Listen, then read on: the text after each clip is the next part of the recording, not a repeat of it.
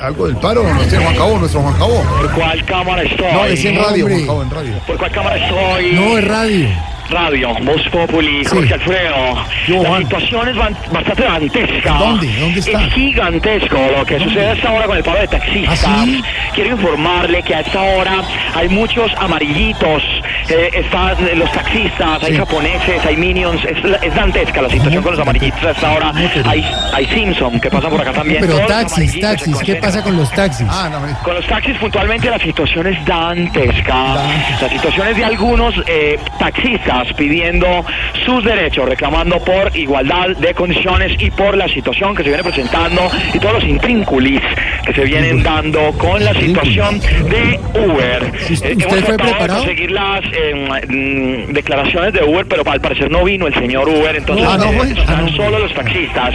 Jorge, es dantesca la situación. La policía, las autoridades han dado parte de que no van a permitir el plan Tortuga.